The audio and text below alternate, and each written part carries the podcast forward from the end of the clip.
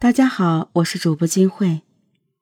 二零一四年六月十六日晚上九点多钟，一名女子向湖北省黄石市公安局幺幺零报警，她遭到了抢劫。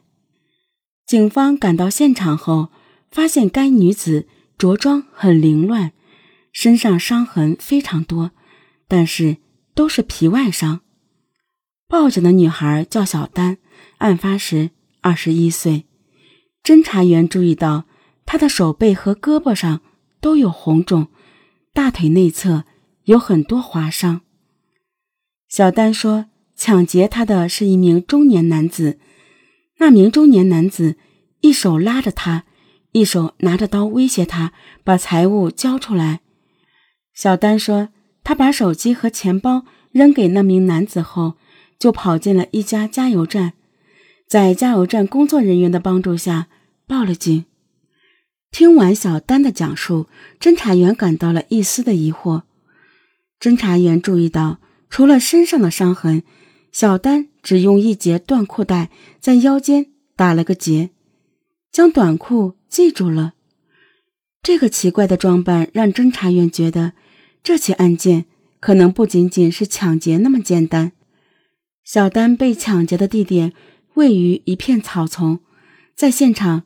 警方发现了小丹被嫌疑人扯断的另一节皮带，还有小丹手机的外壳。案发地点位于黄石的城乡结合部，位置偏僻，荒无人烟。据小丹说，她被抢时晚上九点多钟，那么晚了，小丹一个女孩子为什么会到那里呢？小丹说，其实是嫌疑人带她过去的，她和嫌疑人之前就认识。小丹是黄石当地一所大学的大学生，案发那年读大三。案发前一个月左右，他在校园里遇到了一个中年男子。这个中年男子主动跟他搭讪，他想让小丹给自己的孩子做家教。案发当天傍晚，中年男子来到学校后门接他，说是去他家跟孩子见个面。中年男子说：“他的家住在山上。”小丹没有多想，就跟着中年男子开始爬山了。可爬了半天，还是没有到，而且山路越来越崎岖，天色越来越昏暗，四周也没了人烟。小丹这才觉得不对劲儿。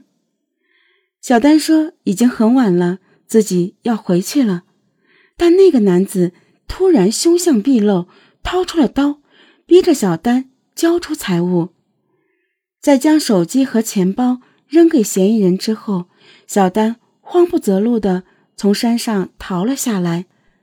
小丹的讲述回答了为什么那么晚他会到那么偏僻的地方，可是另一个疑问还是没有解开：如果嫌疑人仅仅是用刀威胁小丹交出财物，小丹将财物扔下之后就逃离了，那么他的裤带怎么会断掉呢？在侦查员的耐心劝说之下，小丹向侦查员说出了实情。小丹说，那天那名中年男子并不是一开始就对他实施抢劫的，当时嫌疑人跟小丹说他很欣赏他，觉得他很不错，接着。就掏出一把刀威胁他，要求他跟他发生性关系，并将他按在了地上，试图把他的裤子脱下来。在脱裤子的过程中，将他的裤带给扯断了。小丹的短裤和内裤很快就被脱掉了。小丹虽然面临着巨大的威胁，但他的意识很清醒，他知道与对方激烈对抗没有好处。他一面用言语和对方周旋，一面将不断扑上来的男子推开。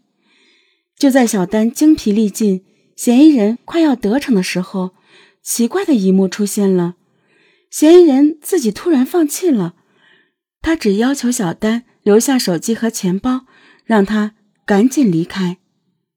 嫌疑人为什么会突然改变主意？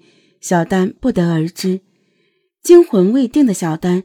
出于保护名誉的考虑，一开始并没有向警方道出实情。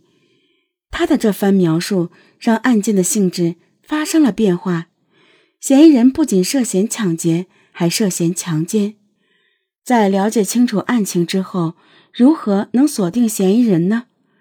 侦查员们围绕案发现场展开了排查，可案发地点偏僻，又是晚上九点多钟，警方没有找到任何目击者。根据小丹和嫌疑人当天晚上行走的路线，侦查员对沿途的监控录像进行了调取，但是也没有什么发现。在客观证据缺乏的情况下，侦查员希望小丹能够多给他们提供一些线索。小丹说：“嫌疑人普通话不太标准，带方言，身材中等偏下。”仅凭这些外貌特征，想要有所突破仍然很难。不过，警方掌握到，就在小丹被抢的六天之前，也就是六月十日，当地还发生过一起类似的案件。那个案件里，受害人叫小红，跟小丹一样，也是一名大学生。小红和小丹是同一所大学的大学生，只不过他比小丹低了一个年级。小红和小丹一样，被嫌疑人抢走了钱包和手机，手和胳膊上都受了不同程度的伤。据小红说，她也是在校园里被一名中年男子以家教的名义骗走的。两个女孩被抢的地方相隔不到一百米。小红说，她和小丹的遭遇一样，嫌疑人最先也是想强奸她，可是。在周旋了一段时间后，嫌疑人同样放弃了努力，只抢走了她的钱包和手机，然后就让她走了。小红鞋子掉了都顾不上，赤着脚从山上跑了下来。被害经过一样，受害地点相距不到一百米，甚至连最后关头强奸念头的放弃也一致。侦查员认为。这两起案件是同一人所为，